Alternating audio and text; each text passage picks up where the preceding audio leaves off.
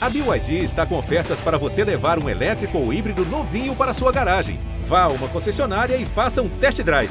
BYD, construa seus sonhos.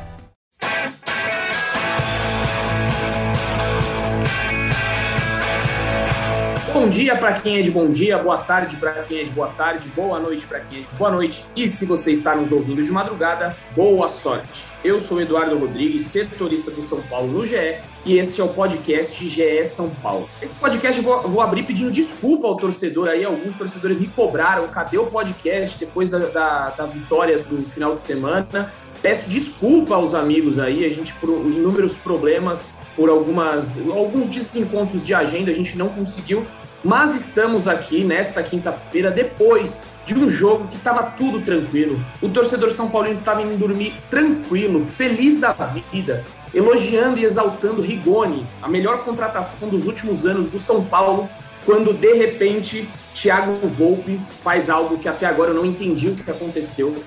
Não sei o que aconteceu de verdade ali com o Thiago Volpe, porque estava bem na frente do lance, né? Eu estava no Morumbi ontem, a tribuna de imprensa é, e aí o Thiago Volpe estava bem na minha frente e eu, de repente, olhei e falei, mas o que, que ele fez, gente? Eu tive que rever o lance e aí eu não entendi ainda o que aconteceu. E eu já quero passar a bola aqui então para o Caio, porque com certeza o Caio perdeu alguns anos de vida ontem, alguns cabelos brancos surgiram na cabeça do Caio, porque realmente era um jogo totalmente dominado, que depois da falha do Volpe, o Fortaleza cresceu, conseguiu o empate e acabou toda a vantagem que o São Paulo tinha, boa vantagem que o São Paulo tinha. Então, Caio, como voz da torcida, o microfone é seu, que eu sei que hoje você vai vir com tudo nesse podcast. Primeiro, bom dia, boa tarde, boa noite, Edu, Zé, Filipão. Cara, o São Paulo, ele, ele consegue tirar o torcedor do sério até com um placar justo. Porque se alguém que não tem a emoção no coração olhasse o jogo, diria que o melhor resultado para essa partida é um empate. Porque o Fortaleza, em vários momentos, foi melhor que o São Paulo. O Fortaleza, aliás, brigou muito mais, competiu muito mais do que o São Paulo e eu não consegui entender. Na própria transmissão, o André Hernandes falou: Ó, oh, o Crespo tá cobrando mais atitude do São Paulo. Então não era uma coisa que só a torcida estava percebendo. Fortaleza era melhor do que o São Paulo. Mas o futebol é futebol. E o São Paulo conseguiu fazer um gol, conseguiu fazer e aí tinha um resultado perfeito nas mãos. Era um resultado assim que todo torcedor sonhava e um resultado que era muito maior do que eu cabia dentro do jogo. Aí o Volpe, meu amigo, até agora, eu, eu sou um cara que, assim, eu acho que o Volpe não tem substituto, eu ainda não confio no PR, eu entendo, ah, é a torcida torcida queima jogador. Mas ontem, para mim, foi a gota d'água com relação ao Volpe. Se a gente começar a puxar pela memória aqui em jogos decisivos, o Volpe tem uma sucessão de falhas impressionantes. É que a gente tem memória curta, porque contra o Mirassol, naquela eliminação horrorosa, teve uma saída de bola mal feita do Volpe. Teve um gol que ele tomou do Dudu de cobertura lá horroroso. Teve a falta do Marinho. Teve gol no, na Libertadores. Teve o gol do Patrick. Em jogos decisivos, o Volpe tem deixado o São Paulo na mão. E a gente já foi eliminado da Libertadores em uma ou duas falhas, aí é uma questão de opinião, na minha opinião, em duas falhas, no primeiro e no segundo jogo. E agora, mais uma vez, um resultado que era perfeito para o São Paulo, era um resultado que é mais do que o São Paulo merecia. O Volpe, na minha opinião, o Volpe, eu até comentei no grupo ali com a gente, se a gente tiver a câmera de frente, eu tenho certeza que o Volpe saiu de olho fechado nessa bola. Porque ele vira o rosto, põe a mão e a bola passa horrorosamente. Então o Volpe acho que ficou com medo de sair no pé do cara, comprometeu a partida. A partir dali o Fortaleza cresceu e o Fortaleza já tinha entregue os pontos. E ali, os 48 do segundo tempo, é só para amassar o coração do torcedor São Paulino. E aí tava na cara que a gente ia tomar esse gol, porque sofrimento pouco é bobagem. Foi muito. O Caio foi muito lúcido aí no começo do, do comentário dele, de, ao dizer que se alguém visse o jogo, falar, falaria que era para um empate. Realmente, o Fortaleza teve em alguns momentos superioridade ao São Paulo. O São Paulo, é, antes da entrada, é bom ressaltar que Lisieiro e Gabriel Sara mudaram completamente o rumo da partida. O Sara também, né? Depois com o segundo gol, porque ele tentou dar uma chaleira ali no meio de campo, perdeu a bola e sai o segundo gol. Então ele foi, é, mudou o jogo para o bem e para o mal, mudou completamente. Eles foram muito bem.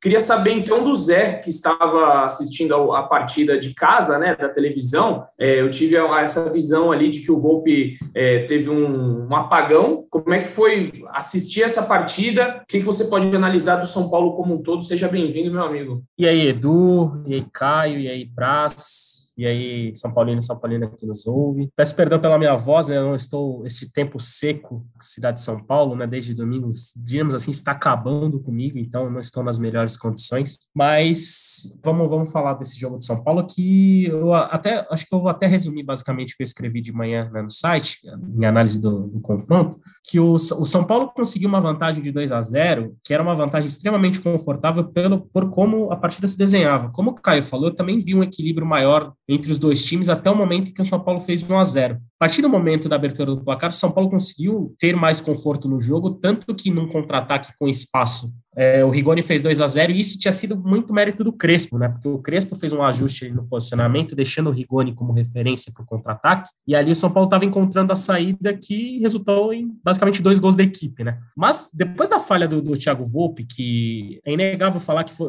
foi uma falha, talvez co começou como uma falha coletiva, porque a bola entrou nas costas ali da zaga, nas costas do Reinaldo, mas Aquela bola era para o Thiago Volpe ter cortado. Aquele lance simbolizou um, uma, uma, uma, virada na partida em vários aspectos, principalmente na questão anímica e na questão de imposição do jogo mesmo, porque o Fortaleza, a partir dali, cresceu, é, se impôs sobre o São Paulo e em certo momento ali, pôde. A, a, a gente até imaginava que, que, o Fortaleza poderia empatar o jogo, e acabou empatando nos últimos minutos por alguns fatores que têm que ser levados em conta. Acho que o principal fator que o São Paulo, que aconteceu com o São Paulo é, é a questão da, diremos assim, uma, não uma falta de foco, mas uma questão de desconcentração. Eu vi o São Paulo desconcentrado depois de que fez 2 a 0 Não, não, estou aqui acusando ninguém de soberba, não estou acusando aqui ninguém de salto alto, pelo contrário, né? Todo mundo ali é sério, trabalha bastante, é muito profissional Mas, digamos assim, que o São Paulo fez 2 a 0 ele sentiu um certo alívio dentro de campo que não era para ter sentido numa partida contra uma equipe do Fortaleza, que já se provou, inclusive, contra o São Paulo no Morumbi, que é uma equipe que vai até o fim ali, tentando, brigando. É um time muito aguerrido, um time muito bem preparado. A partir dali do primeiro gol do Iago Pikachu, no momento de que eu vejo que só, só uma questão de desconcentração ali pode ter feito o Volpe errar aquele tempo de bola, o, Fortaleza, o São Paulo se desarrumou completamente, tanto que tomou o segundo gol. O gol de empate foi no um contra-ataque. O São Paulo tinha vantagem no placar, o São Paulo tomou um contra-ataque no fim, com uma tentativa errada ali, se não me engano era o Gabriel Sara na ponta, que ele tentou dar um drible, uma chaleira ali, perdeu a bola, o Fortaleza já retomou, ligando ali na, perto da área, pintou o cruzamento e o Romarinho completamente livre, diante da defesa totalmente desarrumada, um erro coletivo de São Paulo, empatou a partida. Então, São Paulo, por uma questão de desconcentração, perdeu uma vantagem extremamente confortável, né? Porque 2 a 0 diante de um time tão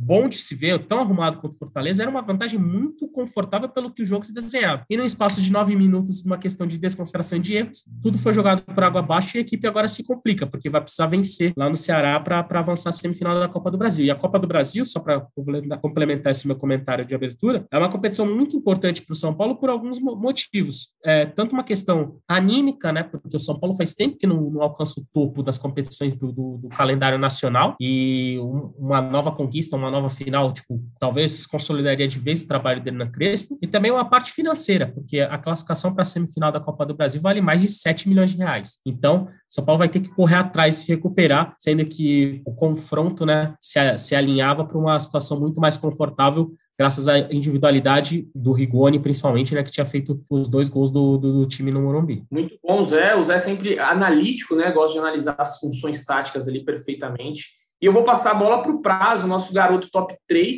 que ontem estava lá no Morumbi. Eu estava no anel superior a ele. Se eu quisesse jogar um, uma, uma lata no Prazo ontem, eu conseguia. Mas eu sou um cara bondoso, eu só cumprimentei o meu amigo Prazo, que saudades de longe, né? De um anel para o outro, você olhando para cima. E você assistiu ao jogo ali daquele, daquele nível, bem pertinho do gramado. Como é que foi ontem? E me fale o seu top 3 positivo e negativo, porque ontem, de novo, eu não vi o seu top 3, muitas coisas acontecendo, tive que separar lances de erros do Volpe, a gente vai entrar nesse tema daqui a pouquinho, então foi um pós-jogo tumultuado, mas diga aí, Praz, como é que foi esse seu top 3 e como é que você vê essa falha? Caio antes levantou a mão ali, pode falar, Caio. Não, só uma observação, Edu, o torcedor raiz mesmo do Morumbi jogaria um copinho cheio de outra coisa, né? Não há.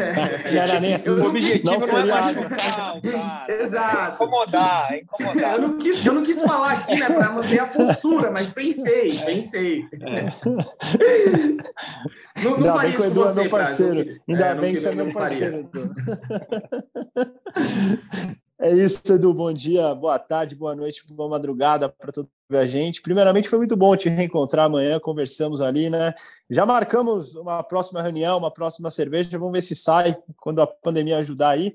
Sobre o jogo de ontem, Edu, é, me impressionou um pouco, vendo ali do nível do campo, como você disse, é, logo após o primeiro gol do Fortaleza, é, indo no encontro do. indo de encontro ao que o Zé falou ali na parte anímica, é, foi muito forte é, no banco de reservas do São Paulo ali. O Rigoni ele estava cumprimentando ainda os, os reservas do São Paulo, ele tinha acabado de sair e todo mundo fica muito cabisbaixo ali. O São Paulo sentiu muito o primeiro gol. É, então, assim, foi, foi determinante para a virada do jogo, para o Fortaleza empatar Teve até uma chance um pouquinho antes do empate, do empate também de cabeça, que a bola passa muito, muito próximo ao travessão. Então o jogo, o jogo virou totalmente. É, assim embaixo do que o Caio falou, acho que foi jogo para empate mesmo. Acho que Fortaleza foi o melhor no começo do primeiro tempo e no começo do segundo. Fortaleza teve 15, 20 minutos nos dois tempos em que foi bem melhor que o São Paulo, poderia já ter marcado ali não fez o gol. São Paulo aproveitou o momento que foi bem superior ali, quando fez os dois gols. O Reinaldo poderia ter feito terceiro. São Paulo criou bastante, até para fazer mais. Poderia ter feito três, poderia ter feito quatro numa saída ruim do, do Marcelo Boeck, o goleiro do, do Fortaleza. Mas aí, fato que depois o jogo virou, depois do, da falha do Volpe, que abordaremos, como você falou. E aí, o Fortaleza conseguiu um empate e leva um resultado. A gente lembra que não tem mais gol fora na Copa do Brasil, mas ainda assim é um resultado muito cômodo. Qualquer vitória do Fortaleza jogando em casa, Fortaleza avança. São Paulo precisa vencer vencer fora de casa, um empate leva, leva para os pênaltis. Sobre o top 3, Edu, que eu sei que você gosta muito, acho que o melhor em campo amanhã, não, ontem não tem discussão, né? Qualquer um, em sã consciência, que tirar do Rigoni o prêmio de melhor em campo, não viu o jogo. O Rigoni foi o melhor não só do São Paulo, como do jogo. O Crespo, né? o Crespo tentou tirar o prêmio de melhor, tirando ele do jogo, né? É algo que não deu para entender. Nem o Rigoni entendeu. Depois, na coletiva, ele falou que respeitou a decisão, mas ele estava bem. Então... Ele, é, é verdade. Ele falou na coletiva que não pediu para sair, né? Ele esclareceu, falou que não pediu pediu para sair. É, o Rigoni em primeiro, coloquei o Lisiero em segundo. Acho que a entrada do Lisiero foi fundamental para o São Paulo dominar o meio de campo. O Lisiero dá o passe para o segundo gol, entrou muito bem. Acho que o Lisiero é o jogador mais regular do São Paulo na temporada. Se você contasse para algum jogador na temporada passada que o Lisiero seria o jogador mais regular do São Paulo em 2021, ele iria rir. E hoje é fato. O Lisiero sempre tem jogado bem, dá uma dinâmica muito boa ao meio de campo do São Paulo. Então, o Lisiero em segundo e o Miranda em terceiro. Acho que o Miranda começou o jogo com alguns passos errados atrás, mas depois melhorou muito. O Bruno Alves também fez um bom jogo, mas no gol de cabeça do Romarinho, no empate do Fortaleza, era o Bruno Alves que estava na marcação ali, e até por ser mais alto, por, por poder usar ali alguma experiência, poderia ter feito alguma coisa. É, então, até por isso que eu coloquei o, o, Miranda em terceiro. Muita gente falou, ah, mas o Bruno Alves. Coloquei o Miranda. Entre os piores, o Volpe, né? Eu, assim como o Caio, também considero a terceira falha seguida em jogo eliminatório. Também acho que no primeiro gol do Palmeiras na Arena, a bola do Veiga era defensável, então acho que três momentos em que ele teve falhas em jogos classificatórios aí, pode comprometer mais uma classificação de São Paulo. Coloquei o Daniel, Daniel Alves em segundo. O Daniel Alves errou muito, saídas de bola, é, propiciou contra-ataques para Fortaleza. Daniel Alves não se encontra em alguns jogos no São Paulo já. E em terceiro, Sara, que eu nem acho que entrou tão mal, mas acho que foi, foi um certo preciosismo dele ali em alguns lances, principalmente no lance de chaleira que você falou. Ali ele tem que dominar a bola, segurar, cavar uma falta. Ele foi dar um toque de chaleira, propiciou o contra-ataque de Fortaleza e saiu o gol de empate. Por aí, Edu?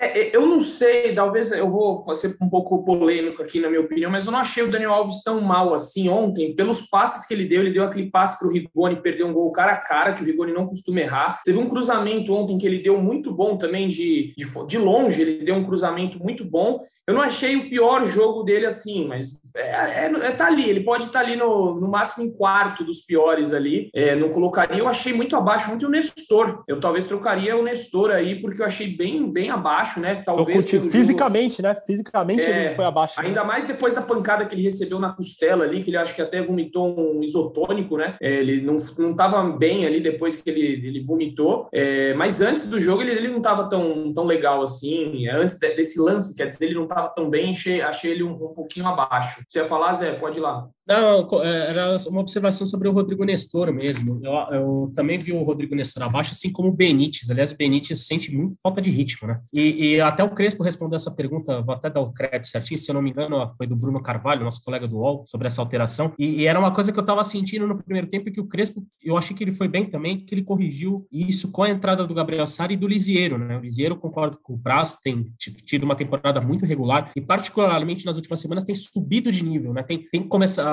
tem ultrapassado essa questão da regularidade e conseguido tomar, é, ser decisivo um pouco mais para o São Paulo. E o Lisieiro e o Gabriel Sara trouxeram a competitividade que estava basicamente faltando e que fazia o meio-campo do Fortaleza sobressair ali no primeiro tempo, né? Apenas essa observação mesmo, porque o Rodrigo Nestor estava jogando bem, mas pro encaixe dessa partida, ele e o Benítez não, não deram certo, porque com, com, com o, o, trabalho do time do, do Vojvoda, você precisa ter gente que compete. E foi no, no segundo tempo que o São Paulo conseguiu encontrar é, é, é essa linha né, de, de, de jogo e, e foi justamente quando o São Paulo fez 2 a 0 e foi melhor na partida.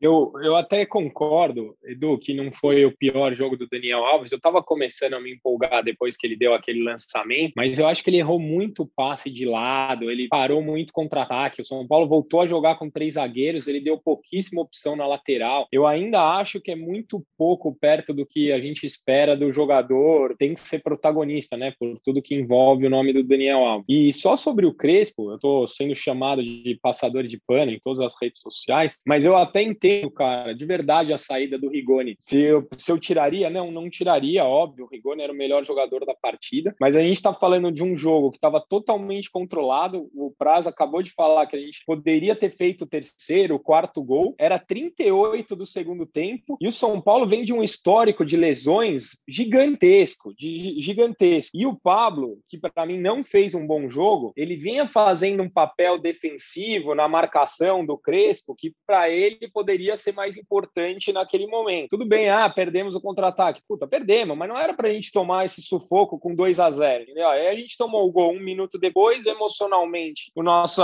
nosso time bagunçou e aí a gente acabou tomando o segundo gol. Porque para mim, houve muito mais acerto do Crespo na entrada do Sara e do Lisieiro, na leitura que o São Paulo estava se complicando na partida. O São Paulo virou o jogo a favor é, é, é, em todos os aspectos do que na saída do Rigoni. Eu também não tiraria. Na hora que saiu, eu falei, Pô, Rigoni não, tira o Pablo. Mas acontece. Eu acho que o, ele imaginou que o Luciano, ah, mas o São Paulo perdeu o contra-ataque. Ele imaginou que o Luciano pudesse fazer essa, essa arrancada em velocidade, entendeu? Então, assim, é, se, se tem alguma culpa, ah, o Crespo pode ter errado, óbvio, assim, aí vai dar opinião de cada um. Mas colocar na conta do Crespo o empate por trocar um, um atacante aos 38 do segundo tempo por outro atacante, eu acho até injusto com o treinador, entendeu? Eu acho que ele mexeu muito bem durante o jogo e nessa não deu certo, aí é mais fácil a gente apontar. Não, concordo total. Eu acho que não tem, não tem nem relação, né? A saída do, do Rigoni com, com os gols que levou. O, o, culpado mesmo é o que a gente vai entrar agora, né? No assunto, que é Thiago Luiz Volpe. Isso daí a gente tem que, tem que debater aqui. A gente não pode é, passar batido do que aconteceu ontem, porque, como a gente já, vocês já falaram assim pontualmente, vem uma série de erros, uma série de falhas do Volpe desde o ano passado. E o Volpe, na verdade, desde 2019, ele é um jogador muito que oscila demais no São Paulo, né? Já teve momentos ali que o Zete foi ver ele na. O Tafarel, desculpa, o Tafarel foi ver é, alguns jogos do São Paulo para talvez convocá-lo, mas depois que o, o Tafarel apareceu no Morumbi, ele teve uma queda, isso em 2019, se repetiu em 2020, né? Depois que o São Paulo contratou ele em definitivo do Querétaro do México, pagou cerca de 22 milhões pelo goleiro e ele vive esse altos e baixos. Então você vai pegar jogos espetaculares dele, como 4 a 1 contra o Flamengo no Maracanã, que ele defende dois pênaltis, dá assistência, faz milagre, e tem outros jogos decisivos que às vezes ele deixa a desejar. Então, antes da gente entrar aqui, né, eu até brinquei com o Caio ali no grupo. Volpe ou Sidão? Então, eu vou passar essa bola para você, Caio. Você acha que é, depois do Rogério Ceni, é, Volpe, Sidão, Denis, eles estão no mesmo pacote? Você coloca algum deles acima e você acha que Thiago Volpe é goleiro para o São Paulo? É, já vou responder de cara, assim, eu acho que dos três o Sidão era o menos técnico, então eu já tiro o Sidão da, da, da curva, não, não gostava do Sidão como goleiro, acho um puta cara legal, de grupo tal. O Denis era um goleiro muito técnico, mas pouco eficiente, ainda tinha um azar desgraçado. O Volpe, é o que você falou, para mim ele é o que mais alterna bons e maus momentos. Agora, pelo que vem acontecendo, é, é, não dá para ele ser um goleiro do São Paulo, eu acho ele um goleiro nota 6. Só que eu tenho 38 anos, eu cresci com Gilmar, Rojas, Rogério, Zete. Eu tô acostumado com goleiro 8, nota 8, nota 9. Então você falar que o Volpe é o suficiente para o São Paulo, não. Na minha opinião, não é. Agora, ele é um goleiro horroroso? Não, não é um goleiro horroroso. Mas não dá pra gente achar que tá tudo bem falhar em todos os jogos decisivos na sequência. E para mim, o grande ponto é, é, é, ele não ter uma sombra. Eu não acho que o Lucas Pérez fala, ah, vamos colocar o Lucas Pérez agora no jogo de volta. Eu acho que isso é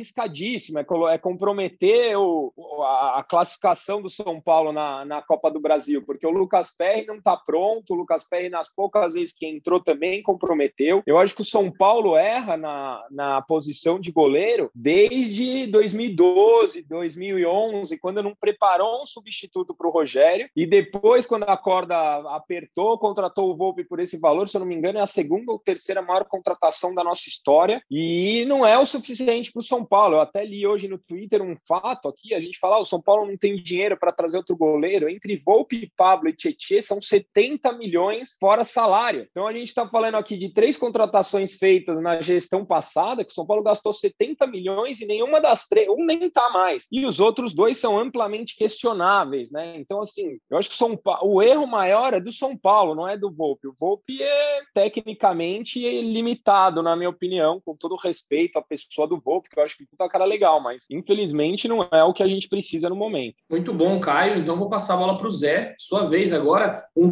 de um torcedor para um jornalista. Faça a sua análise técnica aí, Zé Edgar? É, Thiago Volpe é, vem falhando em momentos decisivos e acho que o confronto contra o Palmeiras, a gente já, já apontou aqui, o confronto contra o Fortaleza também mas eu não vejo qualquer goleiro dentro do elenco de São Paulo que possa ter a capacidade de substituí-lo no momento. Então, acho que a recuperação do Thiago Volpe deve, deve passar pela sequência e, e por, dar por dar confiança para ele. O, o, São Paulo, o São Paulo vive desde a da aposentadoria do Rogério Ceni uma inter safra ali que é, não encontrou um goleiro do mais alto nível para ocupar a meta ali, né? Sendo que o Rogério é o goleiro do mais alto nível pensando por esse lado, porque é um cara que ficou duas décadas, ganhou tudo e é um, talvez o maior ídolo da história do clube. O Thiago Volpe, ele conseguiu, ele tem um mérito, na minha visão, que ele se tornou um goleiro indiscutivelmente titular do São Paulo. Você, há pelo menos umas duas, três, duas temporadas mais ou menos, a gente não discute que o Thiago Volpe é o goleiro titular de São Paulo. E esse, isso, na minha visão, diante de todo, não vou usar a expressão fantasma do Rogério Ceni, mas sombra que o Rogério Ceni deixou, né, por, por, tudo isso que a gente já falou, para mim é um mérito. E o Thiago Volpe. Qual o demérito do reserva, Zé?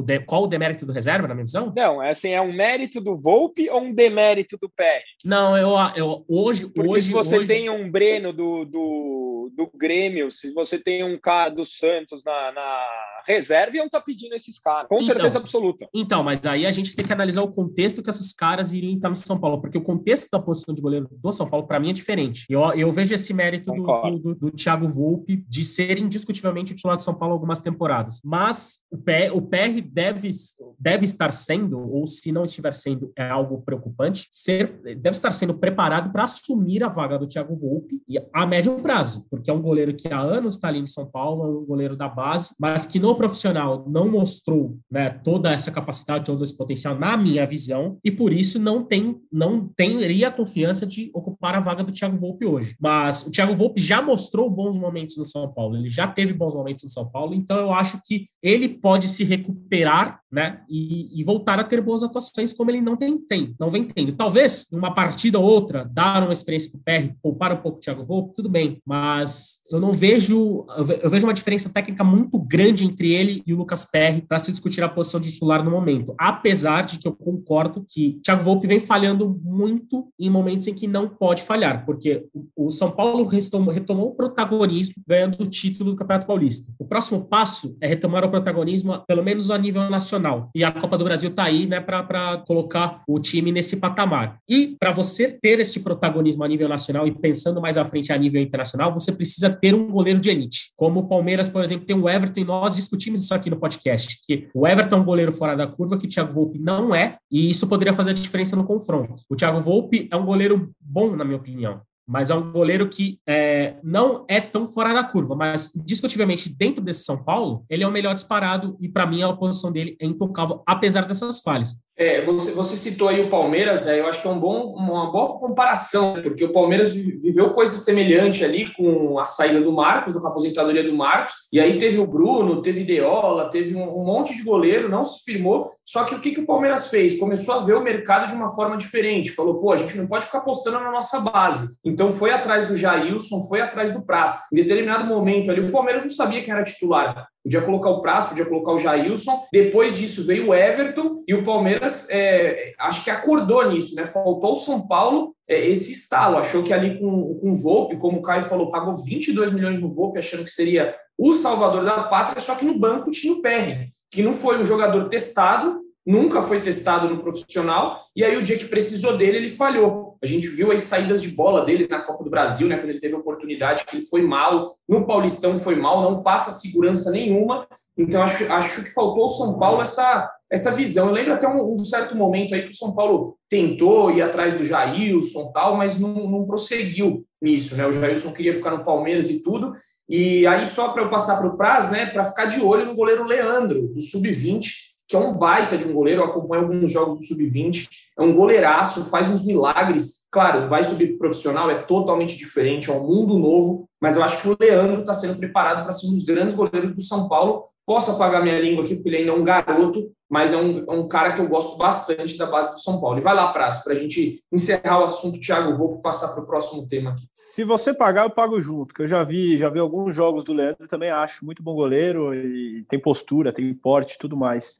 Sobre o Volpe, eu, eu conversei com algumas pessoas, até com um ex-goleiro ontem, depois do jogo, e o próprio ex-goleiro falou para mim que considera a pior falha dele já pelo São Paulo. É um lance de tempo de bola ali. É diferente de você falhar um chute forte, como, como alguns de fora da área em que ele falhou. Ali ele falhou um tempo de bola, assim. Ele, você tem que ter muita confiança para sair naquela bola. Se você não tá confiante, para na frente do atacante. Algo que talvez seja a grande qualidade do Volpe. Ele é muito bom num contra um. Quando o atacante sai de frente para ele, ele geralmente cresce. É difícil ele tomar o gol com o atacante deslocando ele. É bem difícil. Agora, a gente vê a gente vê em vários jogos a saída de gol dele já não é tão boa, até por não ser um goleiro tão alto, como o Zete também não era. Eu lembro que eu gravei com o Zete uma vez e o Zete falou que, como ele não era tão alto, ele só saía na confiança absoluta. Ele deixava isso avisado para os zagueiros. Bola na pequena área era dele, mas ele não ia lá até a marca do pênalti, ele não arriscava em muitas bolas. E ele, e ele já deixava isso orientado para os zagueiros. Os zagueiros se posicionavam nesse sentido. Eu acho que o Volpe precisa ter mais certeza nas saídas de gol é, seja em bolas cruzadas, seja em lançamentos longos, como foi o de ontem, né? Um lançamento que, que, que veio ali um pouco na intermediária do, do Fortaleza. Agora, assim, o, o Volpe, estou com os amigos, é o melhor goleiro que o São Paulo tem hoje. Aí você tem duas opções: ou você vai ao mercado e contrata, e aí você vai ter inúmeras opções. Você tem o Breno, que o Caio falou, você tem o Chapecó, que está lá no Grêmio também, que é um bom goleiro. No Santos você tem dois, o João Paulo, o John. É, você tem, enfim, o Daniel no Inter, que é um bom, um bom goleiro, Ivan da Ponte. Você tem ótimas opções no mercado. É, o São Paulo é um time que hoje tem dificuldade para gastar. Então, o São Paulo tem que pesar até que ponto que vai investir em goleiro hoje. Acho que durante esses oito anos foi muito mal investido. Vocês nem comentaram para mim do melhor goleiro que o São Paulo teve depois do Volpe. Eu acho o Volpe o melhor, tecnicamente. Depois eu acho o Renan Ribeiro o melhor. Acho que o Renan Ribeiro teve um, um, né, o Caio? Acho que o Renan Ribeiro chegou a ter bons momentos pelo São mesmo Paulo. Mesmo nível, para mim. No Brasileirão. Exato. Acho que é um goleiro do mesmo nível do Volpe. Acho que são os dois melhores é do mesmo nível. Agora eu acho que são do mesmo nível. Agora eu acho que o São Paulo realmente falhou muito nesses anos aí e hoje colhe, colhe esse fruto negativo de não ter se preparado. Você comentou dos dois goleiros do Santos o Santos acabou de contratar o Jandrei de graça, que estava aí no mercado. Se a gente Verdade. traz o Jandrei, eu não estou dizendo que o Jandrei seria titular, que o Jandrei é melhor que o Volpe, mas o Jandrei seria uma sombra. E o Leandro, por exemplo, que vocês citaram, eu acho ele um baita goleiro, mas se eu não me engano, ele tem 16 anos ainda, ou 17, ele é, ele é sub-17, e é, ele tem 17, né? E acabou de subir. A gente jogar uma responsabilidade nas costas do moleque, agora eu acho até sacanagem. Aí todo mundo, ah, o Donnarumma, mas, ah, pô, o Donnarumma uma exceção, a gente não pode transformar a exceção em regra, entendeu? Acho que o São Paulo errou muito no planejamento da posição de goleiro, eu concordo com o Zé, ele é o melhor, o Volpe é o melhor, mas é porque a nossa régua está muito baixa também na, na, na reserva, entendeu? Acho que o São Paulo errou bastante e continua errando. São, são 16 anos que ele tem mesmo, Caio. Ele faz em novembro. É muito é. jovem. Ele tem, ele tem altura. Eu tô falando, esse menino aí com 21, 22, Vai ser não, muito pegador de, de pênalti, moleque é bom, cara. Tô Tem personalidade. da Sport na, TV, é... do Sub-20, que a gente consegue acompanhar essa molecada. Não tinha esse hábito. E, pô, tô adorando é, esse moleque. Na, na estreia então... do Brasileirão, ele provocou o Cruzeiro depois do jogo, no empate, porque teve um bate-boca. Ele é um goleiro de muita personalidade, pegador de pênalti, né? É, pra você ver, né? Com 16 anos já tá no Sub-20, era pra ele estar tá no 17 ainda. Ele pulou aí quatro anos, três anos, muita coisa. Deve jogar copinha no ano que vem. É, só uma pergunta, Prazo, esse ex, é, esse especialista em goleiros aí não foi o Miller Alves, não, né? Produtor do Globo Esporte, porque se for o Miller, meu amigo, você tá ferrado. Não, Miller... não foi. não foi o, o Miller, Miller estava revoltado, né? Não, o Miller, o Miller ontem me mandou uma lista assim, eu falei, Miller, calma, não, não precisa de tanta. Não, porque eu vou perrou nessa, nessa, nessa. O gol no ângulo, ele falou, vou perrou. Eu falei, não, Miller, calma, vamos, vamos com calma. Ele queria que eu colocasse é. todos os gols e... contra o São Paulo. Inclusive, ele cravou, ele cravou que o Volpe falhou na, na falta bem batida pelo Wanderson contra o Grêmio. Eu falei, então tenho certeza que se você estivesse lá, você defenderia, porque se ele falou. Mas enfim, um abraço ao Miller aí, Milão. Estamos, qualquer dia você apareça. Vou, vou avisar ele que ele está nesse podcast hoje. Bom, e falando em reforços, né? Vou só dar uma, uma informaçãozinha aqui para a gente debater rapidamente essa questão.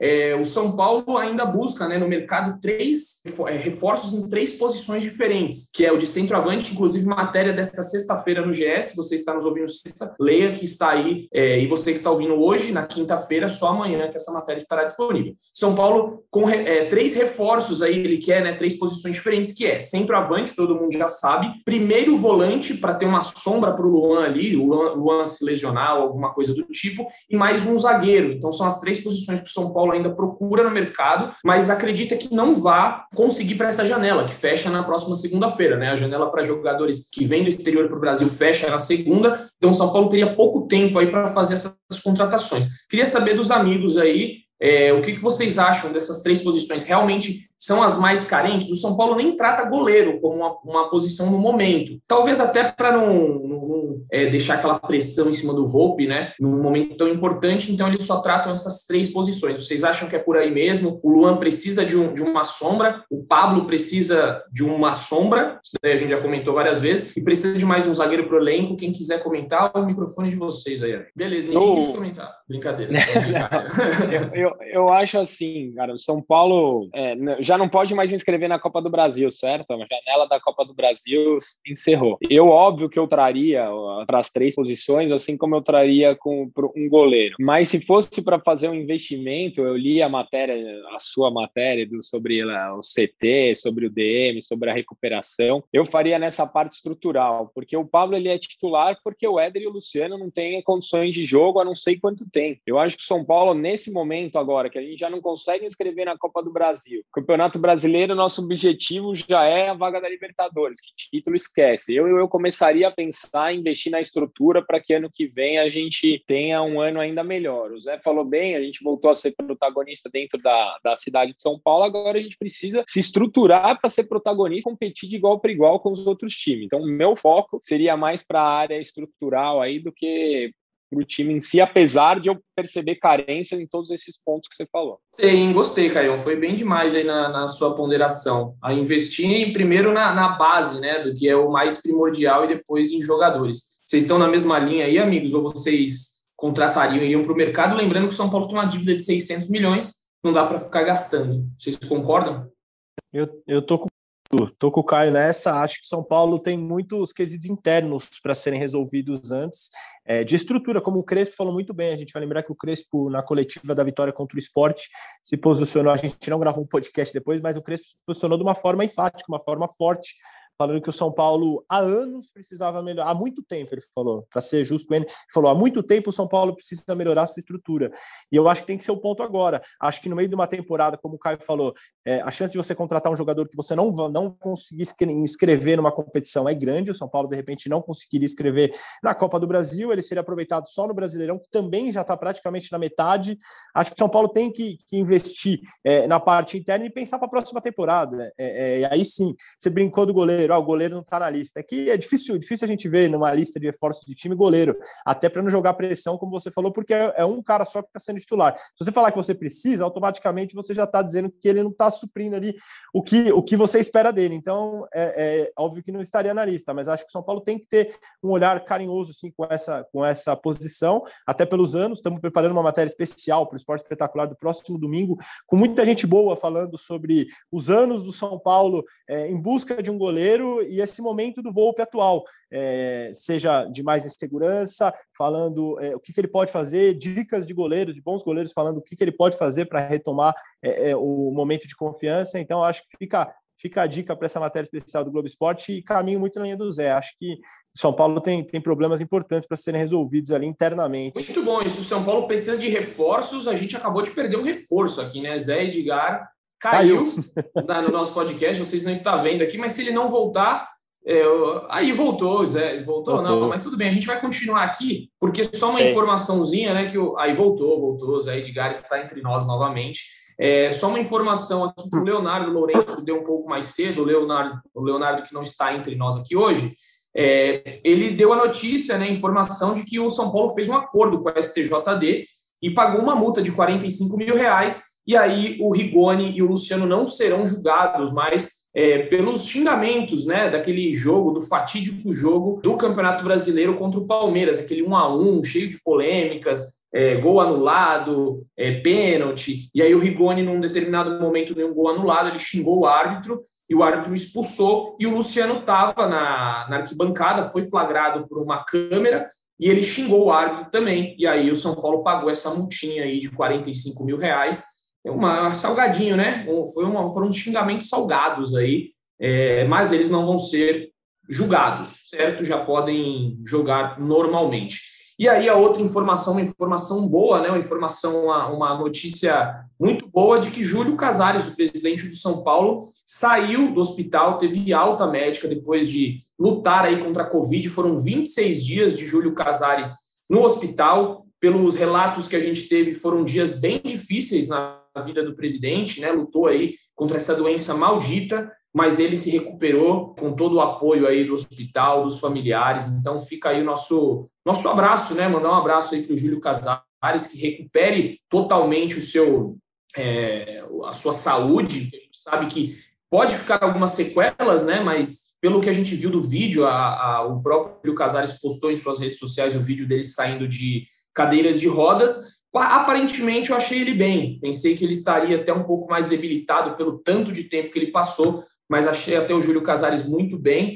É, desejamos aí uma pronta recuperação e que ele consiga é, voltar às suas atividades, porque o São Paulo está precisando, tem muita coisa para ser organizada é, neste esta temporada ainda, né? Uma temporada de reconstrução. Para a gente fechar, então, só para a gente prever aqui o duelo contra o Juventude no domingo, né? É, a gente falou de tanto tema que eu quase esqueci que teria jogo domingo. Mas o São Paulo enfrenta o Juventude. Vou passar para o Zé, já que ele voltou e está entre nós. O que, que você acha aí, Zé? O, o Crespo deve poupar pensando na quarta-feira que vem? Vai com força máxima, porque o brasileiro ainda tem, tem chance aí de Libertadores. O que, que você faria? O que, que você acha que o Crespo vai fazer e o que você faria?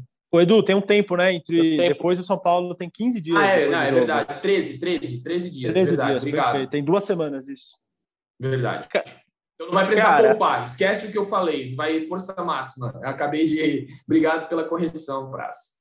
É, é o reencontro com o Paulinho Boia, né? Paulinho Boia é, que, que... Tem, vem sendo um dos destaques do Juventude na, nas últimas Mas não semanas. pode jogar, né? Ah, não, ah, é verdade. Tem um acordo é, ele está emprestado. Ele está emprestado. É verdade. Mas o Paulinho Mal com certeza vai estar lá na arquibancada vendo seus. seus... Para ver, ele, ele vai estar lá para ver se o Juventude não afunda, né?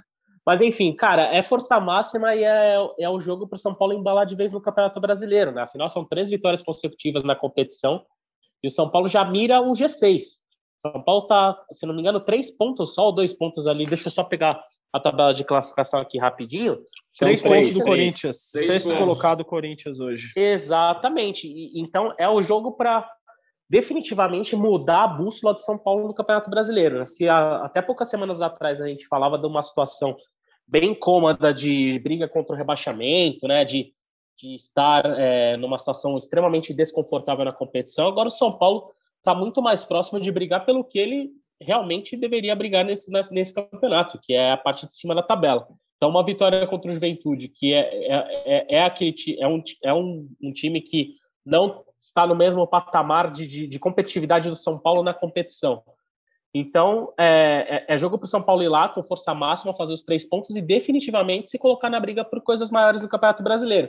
Ainda mais porque vão ter essas, basicamente essas duas semanas de trabalho aí para o Crespo recuperar a gente, melhorar a forma física de muitos jogadores e ajustar e, e apresentar variações táticas na equipe para a reta final da temporada. E a gente viu que o Crespo, quando teve esse período de trabalho no Campeonato Paulista, deu certo.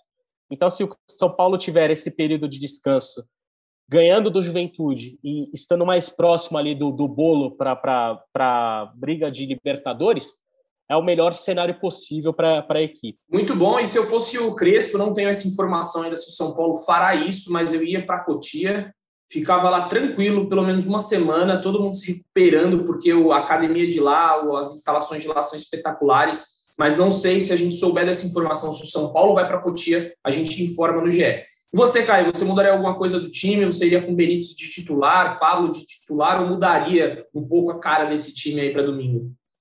Eu mudaria bastante a cara desse time. O, o Benítez a gente não sabe, né? O Benítez jogou ali 20, 30 minutos bem.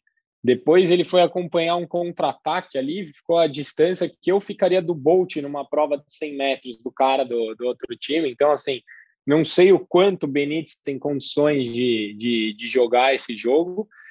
Eu acho que eu colocaria o Igor Vinícius. Eu nunca pensei que eu falaria isso, mas o, o Crespo ele precisa passar alguns recados, cara. Ele precisa passar alguns recados. Não adianta já a gente jogar só porque tem nome, só porque não tem.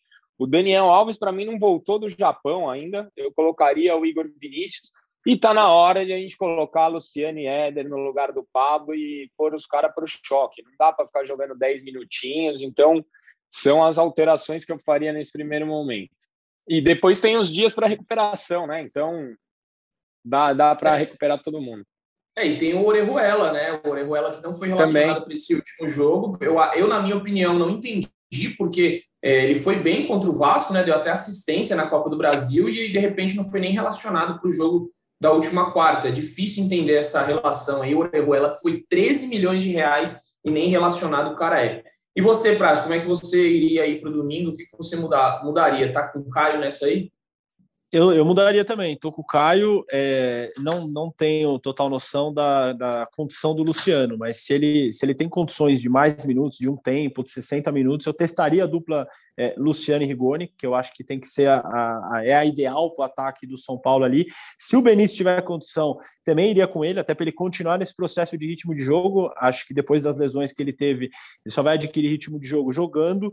Eu gosto muito quando o São Paulo tem um meio de campo de mais toque. Eu gosto do Luan como jogador, mas acho que o Luan não vive a melhor fase dele. Acho que já alguns jogos ele não consegue ser dominante como ele era no meio de campo. Então testaria um meio ali mais leve, de repente com Nestor e, e Lisieiro. Acho que eles se complementam, se buscam toda hora ali no, no jogo. Então eu faria algumas mudanças. O jogo é bem duro, né? O Juventude briga na parte de baixo, mas lá dentro do Alfredo Jaconi ganhou do Flamengo, por exemplo, de 1 a 0. Tava ganhando do Atlético Mineiro até o finalzinho, tomou a virada nos últimos 10 minutos de jogo. Eu estava assistindo esse jogo contra o Atlético. Então o Juventude em casa é um time que, que dá trabalho, é um time que busca jogar. Não, não, não acho que vai ser jogo tão fácil para o São Paulo, não, viu, Edu? Não, com certeza fácil não é. Como você falou no Alfredo Jaconi ali, o bicho sempre pega, é difícil jogar lá, ainda mais se tiver neblina, né? Que geralmente tem uma neblina forte ali naquela região, é, no estádio do Juventude, então pode ser complicado. É, e só para a gente atualizar o DM aí, né? Então continua lá Arboleda, Marquinhos, Wellington e William.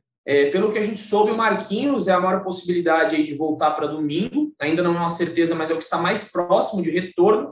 E uma curtinha que eu tive aí de, de informação de que o William são três meses de ausência. Ele fez a, a cirurgia e vai ficar três meses fora. Então, é, foi uma, uma, uma cirurgia aí que vai tirar de combate por muito tempo um jogador que ainda nem mostrou ao que veio ao São Paulo, não teve nem esse tempo, né? Já chegou com problemas de problemas físicos, né? Precisava se adaptar, teve essa lesão e agora aí vai ficar três meses fora o William. São esses Aliás, problemas que o São Paulo enfrenta. Diga lá, Zé. Aliás, Edu, a gente vai até trazer matéria, acho que provavelmente vai ar na sexta-feira, só uma observaçãozinha. falou em três meses, eu lembrei que vou até fazer essa pergunta para o Caio. Caio, sabe que jogador da elenco de São Paulo está quase três meses sem entrar em campo? Jogador que está três meses sem entrar e em sem campo? sem problemas de lesão. Não. Uma dica, não o é o Calazan. Não é o Calazan. Ah, o Shailon. É que eu nem lembrava que o Shailon estava ainda no São Paulo. Então, exatamente. O Shailon chegou a ser usado pelo Crespo e daqui a pouco, da, no, daqui, a, na, daqui a dez dias mais ou menos, ele completaria três meses sem entrar em campo pelo São Paulo. Um jogador que chegou a ser elogiado, permaneceu após é, a comissão técnica aprová-lo durante os treinamentos, que agora deu uma bela sumida do elenco de São Paulo, quase completando 90 dias sem sequer entrar em campo. Ele tem sido relacionado para algumas partidas do Campeonato Brasileiro, inclusive estava no banco de reservas contra o Sport no fim de semana, mas já ficou fora contra o Fortaleza e parece cada vez mais distante dos planos do Crespo para esse segundo semestre. Juntos e Shailon não, né? Tá aí o Shailão, que não entra de jeito nenhum. Assim como o garoto, né? O menino Calazans, Calagol, que não tem nenhum gol pelo profissional, nem no São Paulo e nem na carreira. É, a gente noticiou aí durante essa semana, né, no, no, início da semana, de que o Calazans simplesmente sumiu, não foi lá se recuperar é, no São Paulo, né, teve uma cirurgia que ele fez no CRB, ele estava emprestado no ano passado, e o garoto, o Calazans, simplesmente desapareceu, não foi fazer sua, sua recuperação no clube, e aí o São Paulo agora é, tenta essa rescisão, pelo que eu recebi de informação, já estão todos os trâmites aí é, muito perto de ser rescindido esse contrato, porque ele não cumpriu com as suas obrigações. O São Paulo viu descaso né, do, do jogador, dos representantes. Complicado, né? Um jogador de 25 anos que pode ter aí assinado a sua aposentadoria aos 25 anos, porque é um jogador que não volta para se recuperar. Não sei que clube gostaria de ter esse jogador. Depois ele até depois da matéria que a gente que o GE publicou, ele fez uma postagem enigmática nas redes sociais. Não, era um, um carinha de com um dedo na Verdade, boca. Silêncio, silêncio, né? Silêncio. Não deu para entender? Será que foi para mim? Não sei, não não posso saber. Mas manda um abraço aí pro Calazans, vê se aparece. O São Paulo tá te esperando lá, Calazans. E aí, é assim, galera. A gente vai terminando por aqui. Eu vou deixar para vocês as considerações finais. Se vocês tiverem alguma coisa a dizer, vou começar com Caio Domingues. Abração, Caio. Obrigado mais uma vez por estar conosco. E voltamos aí na semana que vem com mais tricolor. Obrigado vocês aí pelo convite. Estava até com saudades. Acho que a gente deveria ter gravado aí, ó. Não gravamos, nem o que deu. É, São Paulo tem totais condições de se classificar em Fortaleza. Se a gente até lembrar dos duelos do ano passado, foi muito parecido. São Paulo chegou a abrir 3 a 1 tomou dois gols nos últimos minutos e os jogos empataram os dois. Gol para todo lado, viradas e reviravoltas mas o São Paulo precisa parar de errar individualmente. O São Paulo é um time que tem errado muito, não sei se é confiança, se é muitas alterações, eu não sei te dizer, mas o São Paulo erra muito, erra no ataque, nas finalizações, a gente tinha perdido três gols lá antes de abrir o placar, erra na defesa, erra no goleiro, erra passe fácil. São Paulo precisa melhorar a individualidade e jogar um pouco melhor coletivamente, mas tem totais condições de classificar, ainda mesmo jogando lá, eu ainda acredito que a gente deva ter uma alegria aí nessa, nesse jogo de volta. Muito bom, Caio. O jogo de volta está marcado para o dia 15, depois dessa pausa que a gente comentou. E é com você, Zé Edgar. Se despeça aí dos amigos. Se você tiver uma consideração final, o microfone é todo seu, meu amigo. Edu, eu vou fugir um pouco do protocolo. Minhas considerações finais, vão, na verdade, vão ser um recado para os jovens adolescentes que nos escutam aqui no nosso podcast. Rapaziada, para quem ainda não foi, vá se vacinar, por favor. É, não só por você, por, por, todos nós. A gente precisa se recuperar da, da, da Covid e a vacina é a solução mais fácil que a gente tem para voltar a uma normalidade. E a gente tem lido notícias nas últimas semanas preocupantes né, de que a adesão de jovens à vacinação tem sido abaixo do esperado pelas autoridades, tanto sanitárias quanto políticas, né, prefeituras e, estadual, estadual. Então, sei que às, vezes a gente fala para pessoas muito jovens aqui, né, adolescentes que gostam do nosso trabalho, e, aliás, sempre bom, sempre muito gratificante né, ter vocês aqui com a gente. Então, para quem ainda não foi, vá se vacinar, vá, veja certinho na internet, tem todo o calendário certinho das, das, prefeituras locais. Leve um amigo, leve uma amiga, vá, vá com a turma da escola, mas vá se vacinar. É fundamental para nós, é fundamental para todos nós, para que a gente saia muito mais rápido dessa situação de Covid-19 no Brasil e você, adolescente São Paulino, volte a frequentar as partidas do São Paulo no estádio do Morumbi, que aliás é a, a, talvez a, uma das fases mais apaixonadas que a gente tem pelo nosso clube é justamente a adolescência, né? Quando a gente começa a ir com os amigos mais frequentemente para o estádio e tudo mais. Então, para você não perder ainda mais tempo nessa fase tão deliciosa da vida, vá se vacinar, leve os amigos, convença os colegas e juntos todos nós vamos sair dessa o mais rápido possível. Então, esse é só o meu recadinho final, Edu. Zé Edgar jamais erra. Muito bom, Zé. Parabéns pelo, pelo, pelo aviso aí, né? Pela, por esse puxão de orelha que merece mesmo. Vá se vacinar, galera. Estou ansioso pela minha segunda dose já, não vejo a hora de tomar para ficar 100% imunizado. Mas vai lá, Praz, a sua consideração final. Tomei ontem, Tomei ontem a segunda dose e vou te falar que é das melhores sensações da vida. É, corroboro, assina embaixo que o Zé falou. Quem puder, tiver idade, vá tomar vacina, não deixe passar, não. Corroboro também com o que o Caio falou. O confronto está totalmente aberto. É, a diferença é que o São Paulo iria é, é, ao Ceará com um pé e meio na próxima fase. Agora vai ali de igual para igual é, você acha que tá até talvez 50-50, apesar do. Vai mancando, né? Agora vai mancando. agora vai mancando. Antes ia com o pé e meio, agora vai cambaleando, mancando. Mas acho que está totalmente aberto. E um último, uma última ponderação, um debate para a posteridade, porque não, não resolveremos nada nesse podcast. Mas um, um amigo meu ontem, que não é o primo do Landroca, mas também é São Paulino fanático, me mandou a seguinte sentença.